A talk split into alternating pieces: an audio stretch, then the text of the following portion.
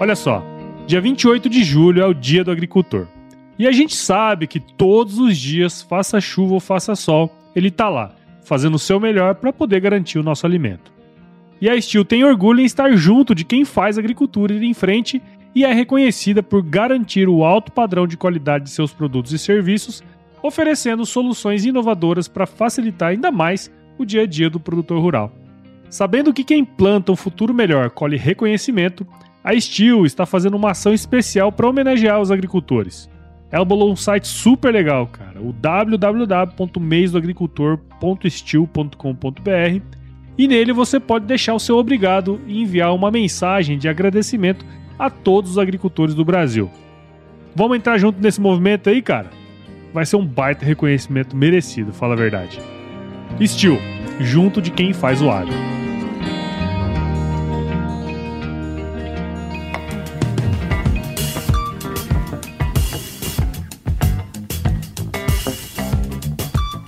E aí, pessoa? Tudo beleza? Estamos começando mais um episódio do Agro Resenha.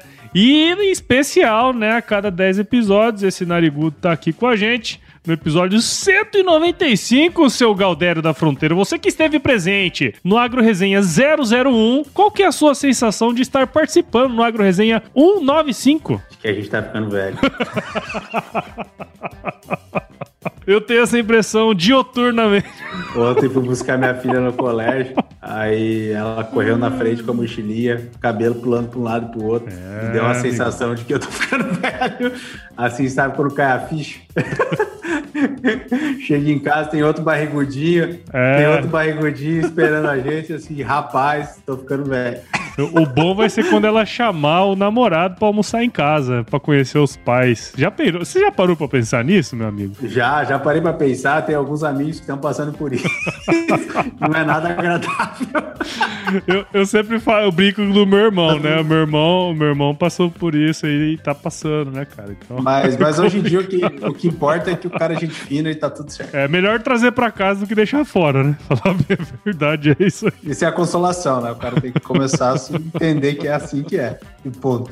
Ai, cara. E você que tá aí do outro lado, você já viu que quem está aqui comigo novamente é o nosso querido Galdério da Fronteira, o nosso querido Ângelo Zelame, cara. E aí, ô, ô Ângelo, conta pra nós, cara, como é que estão as coisas aí? Escola agro, lucro rural, como é que estão as paradas, meu amigo? Rapaz, tá indo muito bem, cara. Ao contrário de muitos, né, a pandemia nos trouxe todo mundo pro digital onde a gente já tava, né? Então, isso acabou potencializando bastante, tanto os negócios da escola agro quanto a lucro rural também, né? Possibilitou a gente fazer coisas que antes a gente não fazia, é, ou que não poderia fazer, ou que não teria o engajamento dos produtores, ou do, então, então tá, tá interessante, estamos usando esse momento a nosso favor, né? Em Sim. vez de chorar, estamos vendendo lenço. É, mas trabalhando que nem burro emprestado, que diz burro meu pai. Mas tá exato. muito bom, cara. Tá, tá interessante, as coisas estão evoluindo, estão andando e trabalhando, tomando, tomando, tomando bronca todo dia, chapuletado para um lado e para o outro.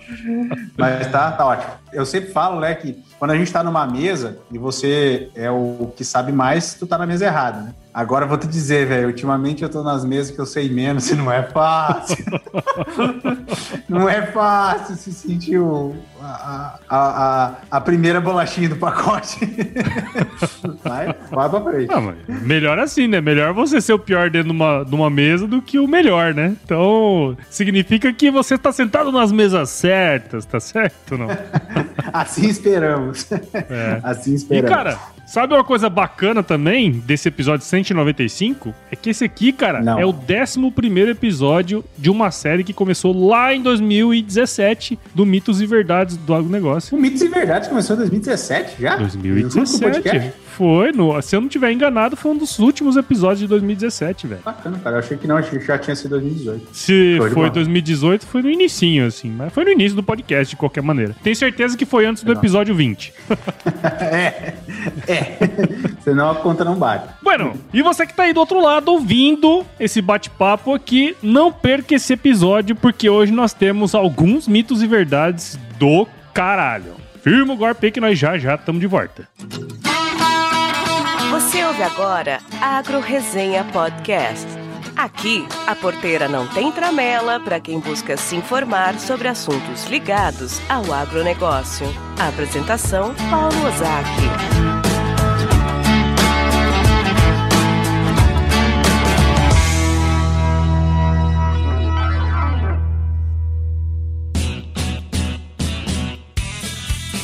Cria é uma das fases mais importantes da bovinocultura de corte e, por ser importante, precisa de conhecimento e atenção redobrados para garantir o máximo potencial produtivo. Foi pensando nisso que a Elanco, empresa de saúde e nutrição animal, que desde 1954 beneficia não só os animais, como também as pessoas através do seu trabalho, criou o portal Cria Saudável, que reunirá tudo que há de mais recente e avançado quando se trata de pecuária de cria. Em um episódio especial que eu gravei com o Matheus Marinho, médico veterinário e gerente de marketing de ruminantes na Elanco, nós conversamos muito sobre os desafios e perspectivas da pecuária de cria no Brasil, cara. O potencial é gigantesco. Ouça esse episódio aqui no Agro Resenha e acompanhe o portal Cria Saudável em www.criasaudável.com.br para se informar sobre tudo relacionado à cria. Vale muito a pena conferir. Lembre-se de seguir a Elanco nas redes sociais. Procure por Elanco Brasil no Facebook e Instagram e arroba Elanco no Twitter, LinkedIn e YouTube. Elanco, alimento e companheirismo enriquecendo a vida.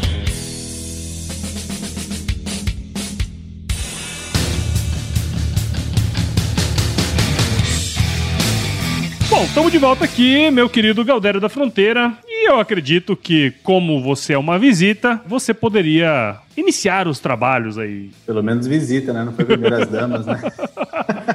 Poderia ter brincado com essa, mas é, me fugiu a piada. Até me surpreendi. Bem, vamos lá para o primeiro mitos ou verdade. O Elson Perli Pereira de Feira de Santana, Bahia. Feira de oh, Santana. Cara. Olha só que massa, velho. Oh, sabe uma coisa que eu fiquei muito feliz, cara, a hora que foi chegando as sugestões? É que, cara, gente do Brasil inteiro, velho. Gente do Brasil inteiro. Isso é muito legal, né, velho? Foi legal, foi legal. E ele fez uma pergunta que é muito interessante e controversa e que tem uma explicação muito boa. A produção de HF, hortifruti, no Brasil faz parte do agronegócio? Ah, certeza que não. Esses verdureiros aí, ó, nada a ver com o agronegócio. Quando os caras metem o pau, aqueles caras do agronegócio que ganham milhões e milhões e milhões e milhões e bilhões agora com o preço do algodão, da soja.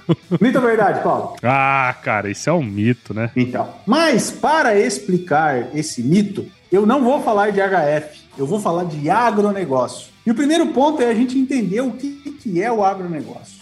O agronegócio, na verdade, ele engloba tudo, tudo.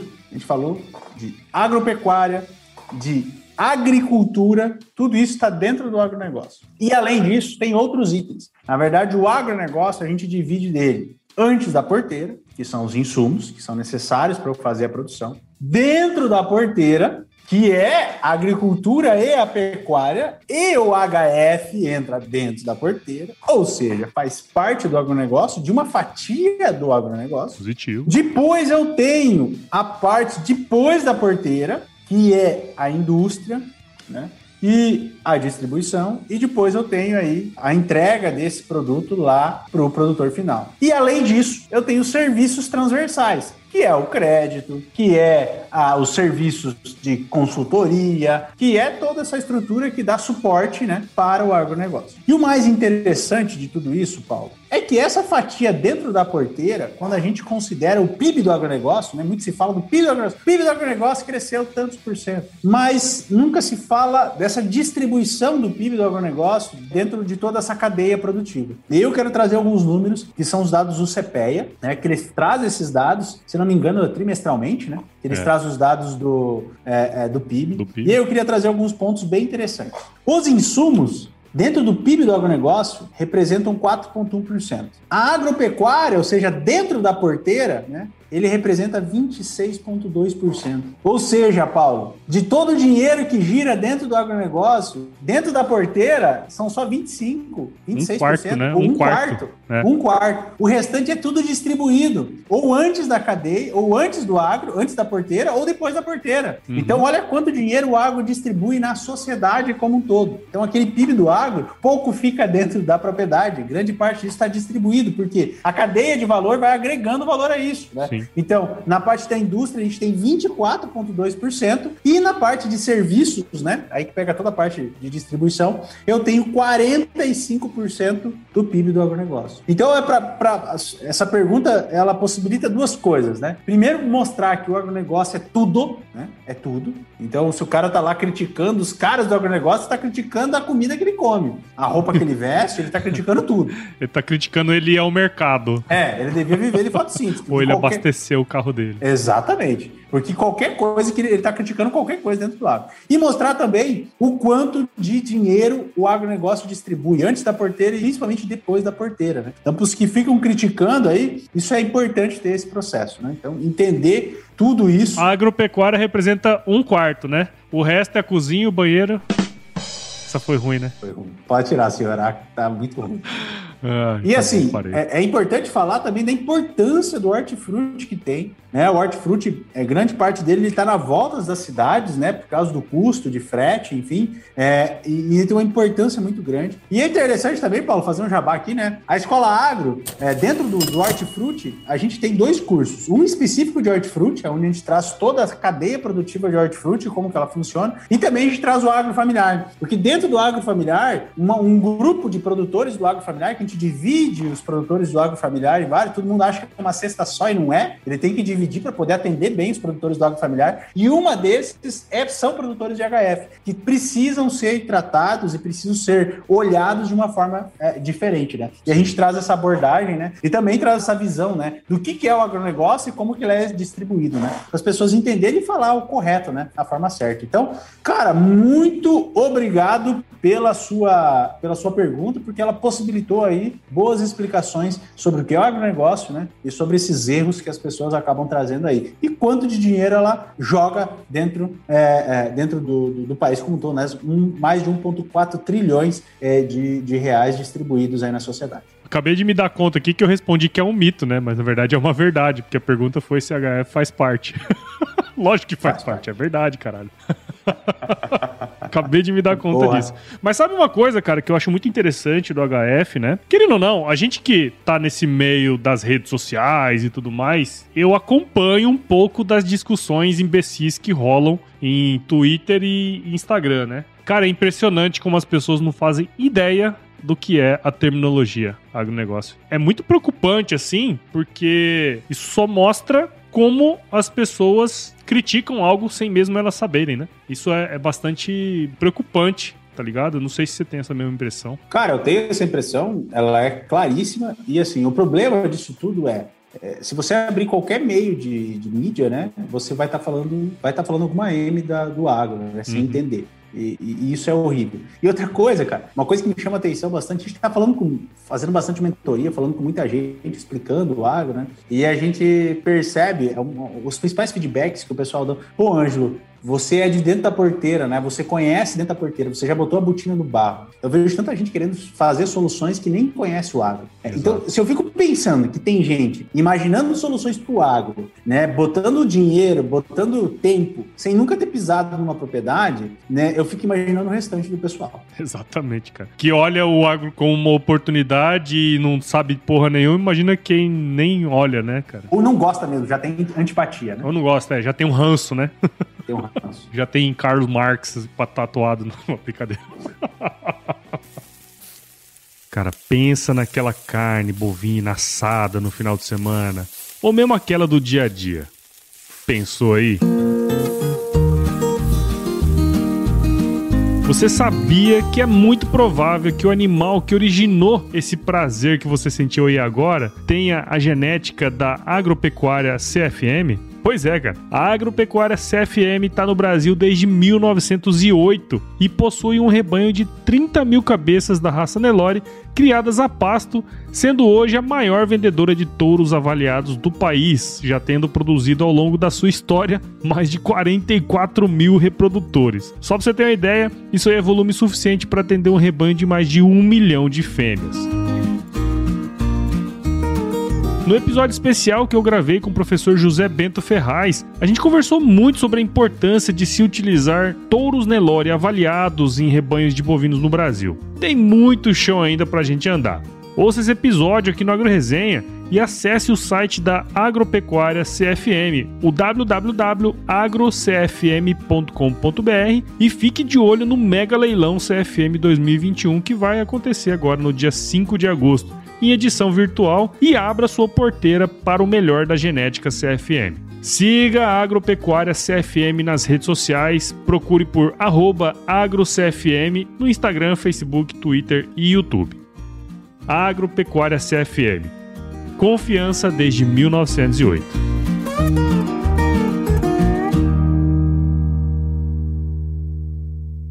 Vamos para o segundo mito ou verdade aqui que foi mandado pelo meu querido Luiz Borges do Cachaça Prosa. Porra, Gaúcho, eu participei do episódio de dois anos do Cachaça Prosa Viola, cara. Fiquei mó me sentindo, cara. O cara me chamou pra ir participar com ele, velho. Massa, né? Cara, parece faz esses dias que tu falou desse podcast, cara já tem dois anos. E você sabe que ele é um dos poucos que tá no meu feed que toda vez que sai eu vou lá e escuto em velocidade 1. É um dos poucos que eu escuto em velocidade 1 porque eu gosto das músicas, né? Enfim, só pra quem não sabe, Luiz Borges, Cachaça Prosa Viola, ele é lá de Taguatinga, no Distrito Federal. E ele me mandou uma pergunta muito boa, muito boa, que, cara, eu tive que pesquisar um pouco mais e tem uma história boa para contar hoje aqui, Ângelo. Você sabe que eu gosto de contar histórias, tá certo? Ele perguntou assim, ó: No Brasil, em se plantando, tudo dá? E aí, Gaúcho? É, é, mito ou é verdade, cara? Rapaz. Qual que é a sua opinião acerca desta afirmação? É, depende do lado que tu vai pensar. Se você for pensar pro lado de que a gente tem uma extensão territorial gigante, que nós temos desde frio até um calor de inferno, é, e que a gente tem Quantos biomas? Agora me fugiu. Cinco biomas. É, cinco, Meu Deus. Cinco ou seis, sei lá. Isso não é importante. O importante é passar corretão em tudo. Tá, Brincadeira. cinco, seis biomas. Hoje eu tô Praticamente polêmico. tudo que se planta dá. Sim. Porém, tem que cuidar. Exatamente.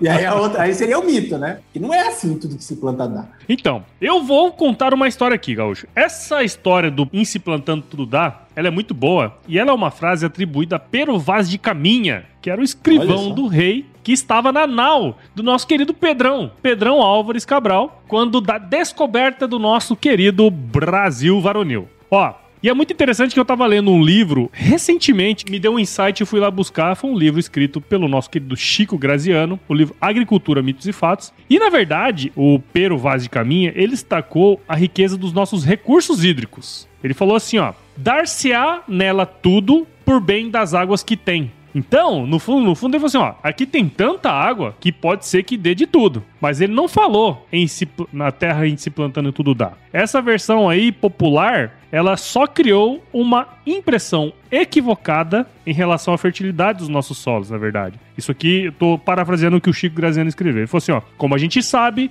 os solos tropicais, por terem passado por milhares de anos de intemperização, são em sua maioria de acidez alta, menos estruturados e mais arenosos que os solos europeus e norte-americanos. E de fato é, né, cara? Se a gente pegar o Cerradão aqui, cara, isso aqui. É, é só comparar Rio Grande do Sul com, com aqui, é totalmente diferente. Totalmente diferente. diferente. E aí tu vai pra Argentina, é ainda mais potencializar, que é só o preto. Ainda mais diferente. Isso aí, cara. Na verdade, cara, o que muitos criticam em relação ao que foi feito aqui no Cerrado Brasileiro, eu vejo como sendo uma recuperação de um solo que, em regra geral, é originalmente improdutivo. Cara, e não é à toa, Gaúcho, que o Alisson Paulinelli tá sendo indicado agora pro Prêmio Nobel da Paz, né, cara? Por quê? cara fez uma puta de uma contribuição para a criação do que é hoje a Embrapa, né? E os avanços tecnológicos que foram propostos naquela época e fizeram o, o Cerrado brasileiro ser o que é hoje, né? Uma potência agropecuária. Por quê? No fundo, no fundo, a gente pegou um monte de solo que era totalmente improdutivo e tornou esses solos produtivos, né? E também, El Gaúcho, tem outras duas coisas aqui que eu queria trazer para discussão para balizar a minha resposta se é mito ou é verdade. A primeira você conhece quando a gente trabalhava lá no IMEA, nosso querido amigo Tiago Pinto Assis trabalhou aí num projeto muito foda, que é o mapa de aptidão da área, né, de Mato Grosso. Aí, apesar da gente ter uma extensão de área bem grande, é perceptível que existem regiões que não são aptas ao cultivo. Especialmente, esse trabalho ele cruza relevo, malha rodoviária, clima, área de preservação ambiental e uma série de outras coisas, né? A hora que ele cruza todas essas, essa, interpola todas essas informações, você tem muitas áreas que são inaptas à agricultura. Então, aí é uma outra questão, né? A gente não tem, não são todas as áreas que são aptas para agricultura. Fora isso, existe o que você estava falando ali antes, que é o zoneamento agrícola, ou seja, às vezes o solo tem aptidão agrícola, só que determinadas culturas, elas não são cultiváveis por questões climáticas, né, cara? Ou até mesmo o tipo de solo, o ciclo das cultivares. É só pegar a história aqui do estado de Mato Grosso, pega as cultivares que vieram do Rio Grande do Sul no início para cá, cara, não deu certo. Tiveram que criar novas variedades de soja e tudo mais. Então, é, existem muitas áreas aptas, só que provavelmente muitas culturas não iriam se desenvolver aqui, como é o caso, sei lá, de condições de clima temperado, né? Que, que tem lá no sul, lá, por exemplo, né? E aí entra essa questão. Nós, os seres humanos, na verdade, a gente mudou para mudar o ambiente, né? O que foi o que aconteceu aqui no Cerrado. A gente reconstruiu o solo, né? Para quem conhece da intemperização, basicamente foi chuva e sol durante milhares de anos que fez com que toda a estrutura do solo se desfizesse e transformasse tudo aquilo que tinha aqui em, em solo pobre, né? Basicamente foi isso que aconteceu. Outra coisa também, a gente melhorou geneticamente vários cultivares para que ela pudesse se desempenhar em climas mais, é, mais quentes e em solos dessa, dessa maneira, né? Então, na minha visão, Gaúcho, não é tudo que se planta que dá em terras tupiniquins. Bacana, cara, bacana. E é uma visão diferente, né? E eu acho que um, ponto importante também, né? É tudo, é tudo trabalho de melhoramento genético, né, cara? Para fazer isso acontecer, né? Porque não é, e não é uma questão só de estrutura, né? É de, de dias, né? Aonde está localizado, horas de luz, né? Tudo isso impacta uma cultivar de soja tem uma maturação no Rio Grande do Sul e outra maturação aqui, né? Exatamente. Isso tudo acaba impactando, tem todo esse processo. Então, realmente, tem muita coisa aí para realmente plantar e dar, né? E dar com, com lucratividade, lidar com coisa. Então, bem, é bem, bem bacana. Por outro lado, né? Tá se implantando um monte de coisa. Esses dias eu vi aí o pessoal com, produzindo lúpulo aqui, né? Uma coisa impensada, né? Exatamente. os caras estão produzindo lúpulo de altíssima qualidade, né? Aqui no Brasil e uma produção absurda, né? É. Então, bacana. Nada como bacana. a tecnologia, né? Inclusive, acho que na live que eu fiz as semanas, lives semanais que a gente tá fazendo no, Agro Resenha, eu falei sobre uma notícia encabida que saiu na mídia aí, né? E que relacionava a produtividade de soja com temperatura. E na verdade a pessoa usou uma variável e fez todo um estudo baseado em uma variável, né? Sendo que tem outras 500 milhões de variáveis que influenciam na produtividade da soja. Uma delas é a tecnologia, biotecnologia, melhoramento genético, né? Tu me fez lembrar uma coisa agora. Ah. Todo mundo já escreveu um artigo científico na vida que quem fez agronomia é difícil o cara ter passado na agronomia sem escrever pelo menos um resuminho para um, um, um, congresso. congresso. E aí eu fico pensando, né, cara? Quantas brechas se tem para falar mal do agro, né, dentro Nossa, de um artigo muita, científico, né? Muita, muita brecha. Só que é científico. É muita brecha. É muita brecha. Cara, você lê esse artigo aí que eu te falei, cara, você vai ver a brecha já tá na introdução do negócio. Usou uma variável, cara. Usou uma variável para determinar as perdas de soja. Uma. Mas é chancelado por uma. Por, uma, uma, revista. Uma revista. E, e, aí uma revista científica. E aí os veículos noticiam, é, né? É, Porque tem é todo um viés aí, né? Mas é, é, ciência, tá num artigo científico publicado na. Não que eu seja contra isso, pelo amor de Deus, não sou contra, mas eu sou meio indignado porque quem conviveu com pesquisa dentro de universidade sabe do que eu tô falando. Exato. Sabe do que eu tô falando e do quanto a M acontece. Tem um viés cognitivo por trás que não deixa a pessoa Exato. pensar de outra maneira, tá ligado? Aí você usa os dados da maneira como você quiser. Usando a premissa errada, o problema é, é só a premissa.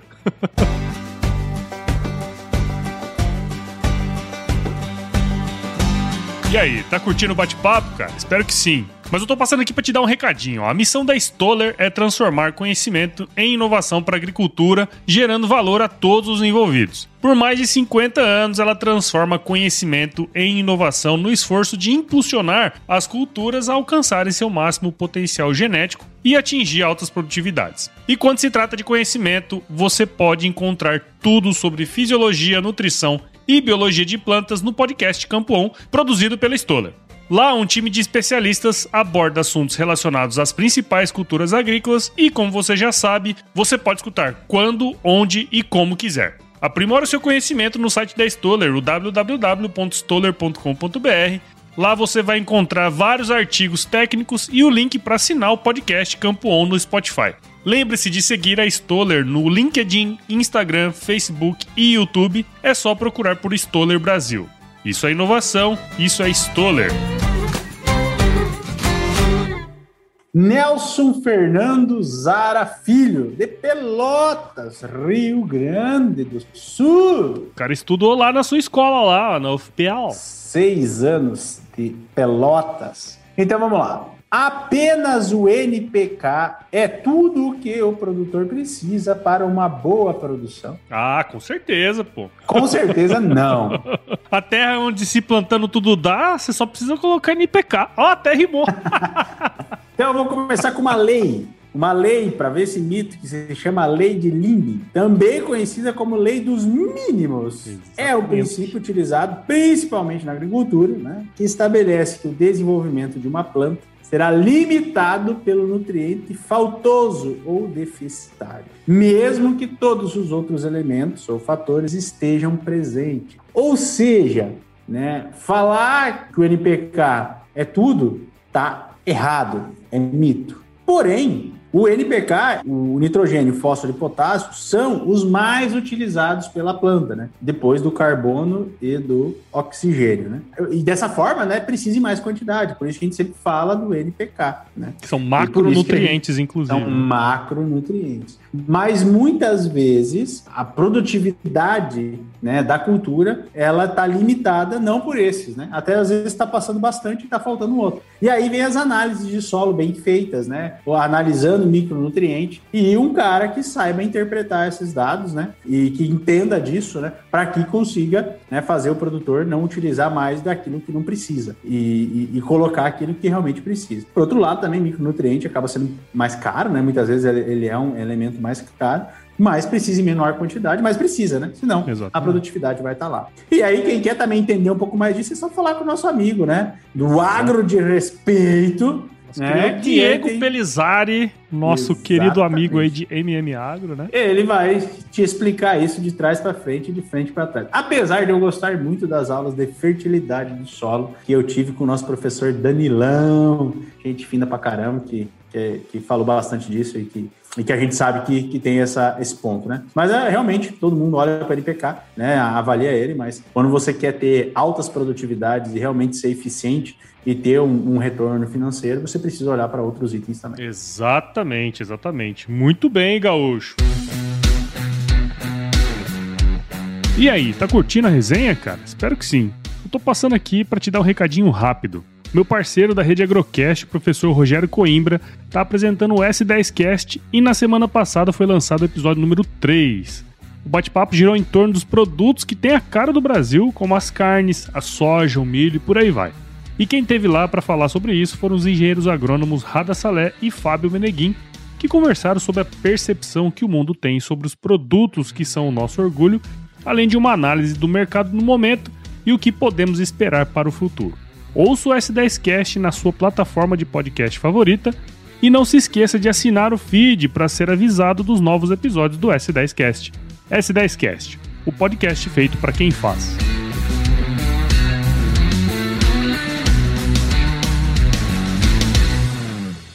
Chegou uma aqui muito boa do nosso querido Marco Antônio Dourado Pereira, que está numa região pouco produtiva aqui de Mato Grosso, né? Lucas do Rio Verde, a gente sabe que é uma região paupérrima.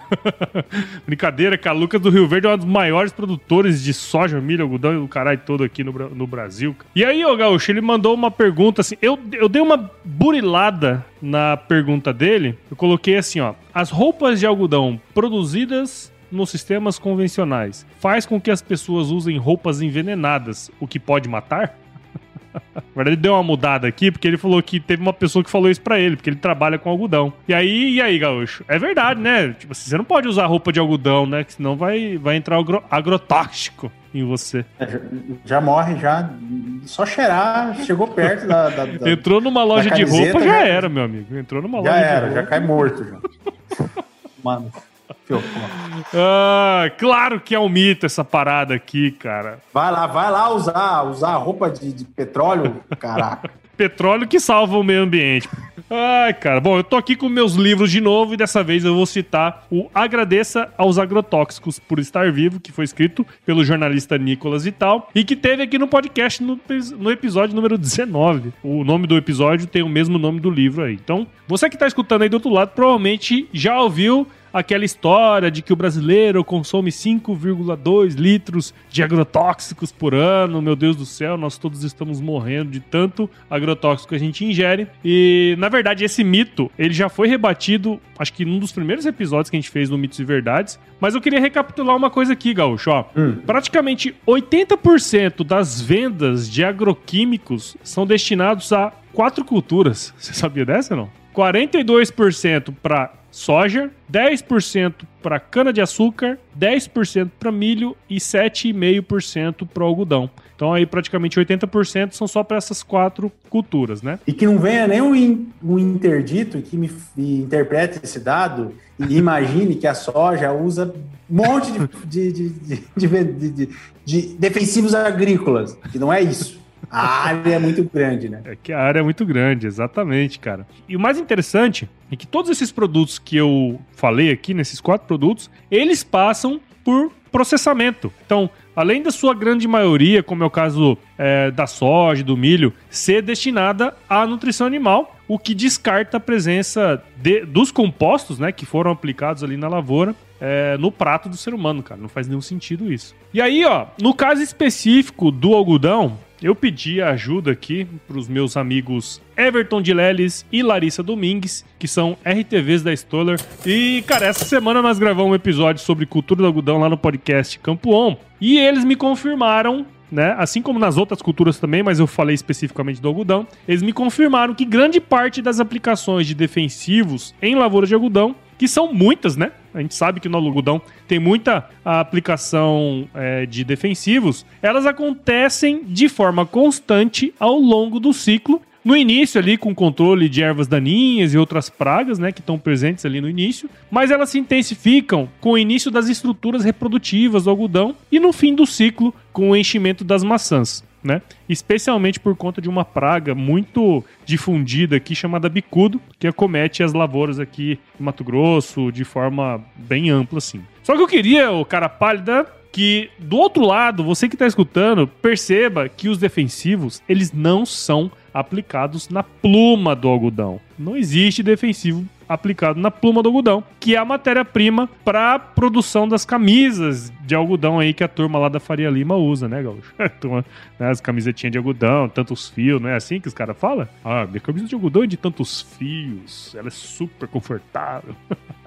Mas ó, ainda se todo esse negócio fosse aplicado lá no, no na pluma, o algodão ele passa por todo um processamento que cumpre o período de carência de qualquer produto aplicado na lavoura. Então, em geral, aqueles rolos enormes lá de algodão, eles são armazenados até serem utilizados, né, eles passam por um processo chamado cardagem, que basicamente penteia esse material que é bastante compacto, né, para alinhar as fibras ali. Depois tem uma etapa que esse material ele vai para um negócio que chama passador, que é para diminuir o diâmetro do fio é para deixar eles mais uniformes. Só depois disso ele vai para fiação, que ele é transformado em fio, naquele fio que a gente conhece. E então ele é passado por uma autoclave para tingimento têxtil, né? Em altas temperaturas aí, obviamente ele passa dentro de uma, de uma autoclave. Então assim, tem muito mais processo para frente disso, depois desses aí que eu, que eu citei, ah, antes que ele vire uma camiseta. Então, Marco Antônio, Diga aí pra turma, o cara, sei lá, a mulher, o homem que falou isso pra você,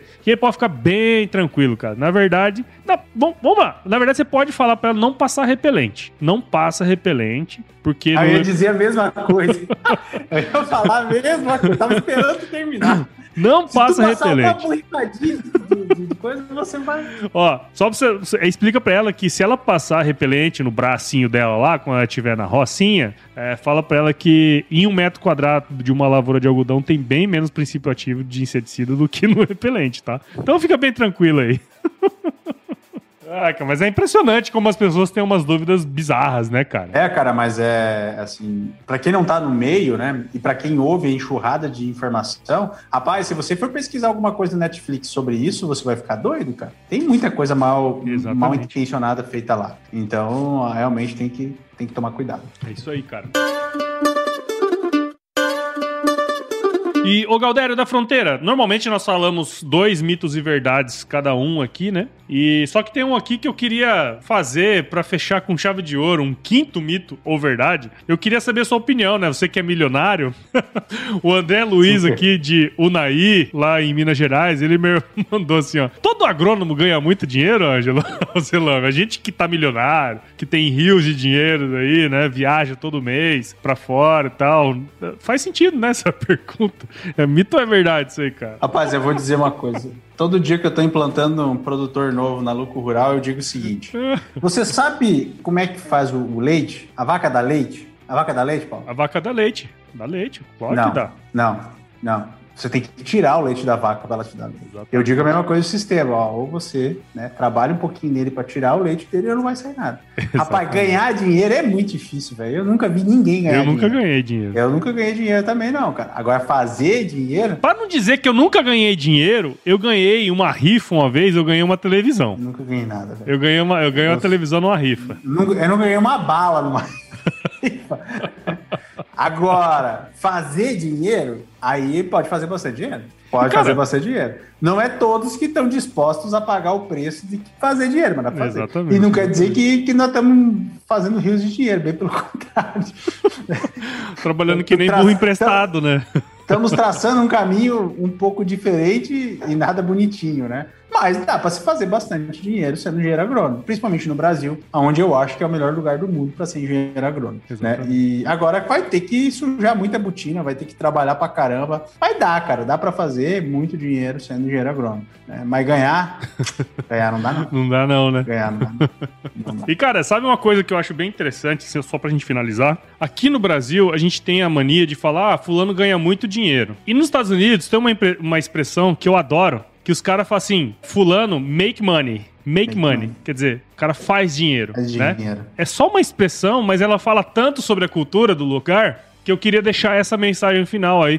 É, Essa semana, eu acho que vão, vão juntar com uma coisa que essa semana saiu uma notícia de que é, não vai ter mais piso salarial para engenheiros agrônomos. E um monte agora- de gente agora tu metendo. vai entrar. Não, um monte de gente metendo pau, que ai, que como assim não vai ter? Ô, Ângelo, quantas pessoas na face da Terra você conheceu que ao sair da universidade como formado em engenheiro agrônomo ganhou o piso de agrônomo? Eu tenho alguns que foram multinacionais, que a carteira precisava ser agrônomo, e aí eles ganhavam o piso. Eu conheço. Conheço algum, pra não dizer que não. Só que, cara, é, Não faz sentido. não faz sentido nenhum, cara. Porque você tem que ganhar e deve ser pago. né? Como é que Primeira coisa, como é que funciona a precificação de um empregado? Alguém já parou para pensar como é que funciona?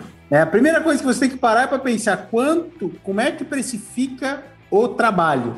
né? Então, o trabalho é precificado né, conforme o que você entrega. Você não pode ganhar 8 mil reais por mês se você entregar 7. Está entregando prejuízo dentro da, da, da- da instituição que processo, está né? te contratando. Então, a, a- a forma como é precificado é por quanto você entrega. E aí pode ser muito mais do que 8 mil reais ou 7, sei lá quanto que é o piso, é, que você pode fazer isso, né? Mas é, cê- cê- é, só, é só virar a chavezinha e se imaginar você contratando alguém e pensar como que eu vou pagar uma pessoa. É você paga por quanto ela consegue te entregar de valor. Se ela não te entregar, você não vai ter ela, sabe? Então é, é ridículo, cara. É, é a mesma coisa que o cara defender isso e dizer que tem que ter livre comércio, que tem que baixar juros para comprar, sei lá, um iPhone, sabe? Porra, é antagônico pra caramba isso. né? Fora que a gente tem uma lei trabalhista bastante complexa, né? E que um piso salarial de 8 mil vira 16 mil pro empregador, né? Então, na verdade, você não, tem que nem que entregar 8 mil, você tem que entregar 16 mil de, de, de negócio para justificar a sua contratação, né? E na verdade, no fundo, no Sem fundo. falar que no Brasil, no Brasil, todo jeitinho se dá. É. Você não é contratado como engenheiro agrônomo e é contratado como analista. Exato. Ponto. E tá tudo bem. Bom, e, e e- tá e- ah, bem. não, eu quero ganhar o piso. Tá bom. Tchau, obrigado, né? e na verdade, assim, o, o que eu. o- muita gente perguntou isso, acho que até o, o Gabriel lá do Profissão de Agronomia colocou isso. Eu vi que deu umas pauleiras lá, eu comecei a ler, o segundo comentário eu parei. O, Dio- o Diego Pelizari colocou também. E a minha opinião é simples, cara. Na verdade, é uma lei ridícula que existia, porque ninguém seguia. Então faz, não faz sentido existir, tá certo? Não faz sentido existir um negócio que ninguém segue. Você foi contratado como engenheiro agrônomo, Paulo? Nunca na eu vida. nunca fui contratado. Não, nunca fui. Sempre fui contratado como analista ou Sempre gestor. Ou técnico. Analista ou assim, gerente? não, mas como É. engenheiro agrônomo, não. Tamo aí, né? Tamo aí, tamo aí na atividade. Não morre não, viu? Você que tá aí do outro lado aí, escutando, não morre não. É, cara, é até interessante, né, cara, pra, pra tirar isso da cabeça da, da gurizada que tá saindo, né, que pode estar pensando que tá perdendo alguma coisa. Se tu é bom, tu não tá perdendo Você tá nada. ganhando, cara. Agora, se você for ruim, quem sabe você pode estar tá perdendo alguma coisa. Mas pode ter certeza que esse, se você é ruim e tá querendo ganhar dinheiro em cima disso, pode ter certeza que vai ser por poucos meses. Que ninguém aguenta pagar o que você não vale. Exatamente. Ô, Galdero, antes da gente finalizar aqui, cara, eu queria agradecer, porque assim, muita gente mandou, né, é, mitos e verdades aqui pra gente, e teve alguns que a gente não conseguiu falar, só que teve vários aqui que já, já foram citados no nosso podcast, né? É, ó, o Vinícius é, Cruz de Andrade, lá do Ceará, falou a questão de água. A gente já falou da questão da água aqui no, no podcast. O Wilken, lá do Regras do Agro aqui de Cuiabá, falou do uso de hormônios para engordar frango. Foi o primeiro Mitos e Verdades do Agro Resenha que a gente fez. A Aline Duarte, ó, ela mandou uma boa aqui, que a gente eu acho que vamos deixar isso aqui pro próximo, né? Que é o café, é tudo igual. Então a gente vai falar talvez isso aqui no próximo. O Gaspar falou do eucalipto secas nascentes, a gente já falou sobre isso também. O Michael Cambry falou da homeopatia, esse aqui nós não falamos agora, mas nós vamos falar no próximo Mitos e Verdades aí, tá tudo certo. Ó, o Matheus Chaves Macedo, lá de Unai, ele mandou. No Unai também, ó, outro cara de, de Unai, ó. Mandou que o agro não é tóxico, né? Quer dizer, a gente já falou muita coisa sobre toxicidade e uso de agrotóxicos aqui. O Robson Brolia, Brolia é, de Juína, falou: o, o agro destrói a natureza. A gente já falou também desse tema em algum outro Mitos e Verdades aqui. O Rômulo Sela, engenheiro agrônomo de Santa Isabel, lá no Paraná, ele falou da fase da lua. Isso aqui nós nunca falamos. A fase da lua influencia ou não no negócio? Cara, tinha que chamar minha mãe aqui. A minha mãe só planta na lua. Se não tiver A a, lua certa, ela não faz nada. A horta, cada coisa. Cebola é uma lua, Mandioca. é outra lua, mandioca é outra lua. Tinha até que, que, que trazer isso, de registrar, sabe? Tinha que registrar, é. Teve alguns aqui que são bons materiais aí para um próximo Mitos e Verdades, por conta do tempo nós não conseguimos fazer. Mas eu queria agradecer a todos que mandaram Mitos e Verdades. Tentei falar o nome de todo mundo aqui. É, vocês ajudam demais a gente fazer esse episódio. A gente tem que rebolar aqui para achar, né, Gaúcho? Mas é sempre bacana é, poder trazer e contar com a participação de você aí que tá do outro lado escutando a gente, tá certo? Queria agradecer também aqui aos padrinhos e madrinhas mais recentes aqui do podcast, que faz tempo que eu não falo dos padrinhos e madrinhas, que é o Daniel Fontão de Pauli, Matheus Ferra de Oliveira, Ana Caroline Basniak com Col, Hugo Augusto Carvalho Costa, Sérgio Gonçalves da Silva, Dana Cristina Alves. Você que tá aí do outro lado, que gosta desse podcast aqui do Agro Resenha ou de qualquer outro podcast, nós estamos disponíveis em todos os agregadores, no Apple, Google, Spotify, Castbox, Teaser. Então se você curtiu esse episódio, compartilha com alguém. Siga a gente nas redes sociais, no Instagram, Facebook, Twitter e LinkedIn. Entre no nosso grupo do WhatsApp ou no nosso canal do Telegram. O link está na bio do Instagram. E também você pode entrar no site do AgroResenha que você vai conseguir é, pegar todos esses dados. E escreva pra gente para contato arroba agroresenha.com.br caso você tenha alguma sugestão de episódio, de tema, se a gente falou besteira aqui, se não falou, se você quiser só mandar um oi também, eu adoro receber ois. E, Ângelo, a gente faz parte da rede Agrocast, a maior rede de podcasts do agro do Brasil, cara. Então, se você... Faltou a fofinha. É, fofinha também. Se você curte podcasts do agro, entra lá em redeagrocast.com.br para saber mais. Galdério, eu queria muito te agradecer novamente por mais um episódio aqui do Agro Resenha, Mitos e Verdades. Eu gostei muito desse episódio, tiveram vários, vários temas aí bacanas, né, cara? Então, muito obrigado aí. Espero que possamos fazer muitos mais. Valeu, tamo junto e tamo aí, na atividade. Nossa, que monossilábico esse encerramento. Eu posso falar mais, se tu quiser, não tem problema nenhum. Eu achei que tava encerrando o podcast, então também tô na atividade. Se quer continuar, continua.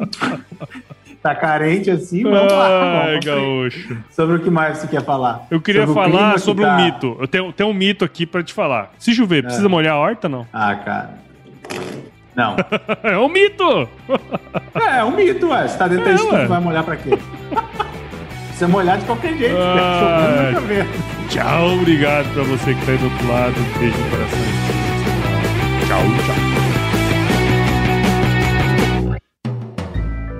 Mais um produto com a edição Senhor A.